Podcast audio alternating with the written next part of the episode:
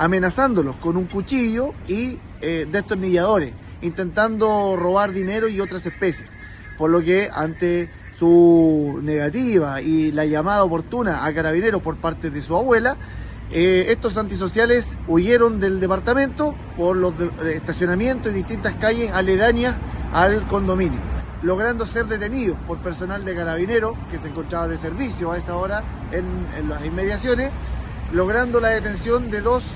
menores de edad de 16 y 17 años respectivamente, en tanto que un mayor de edad de 18 años.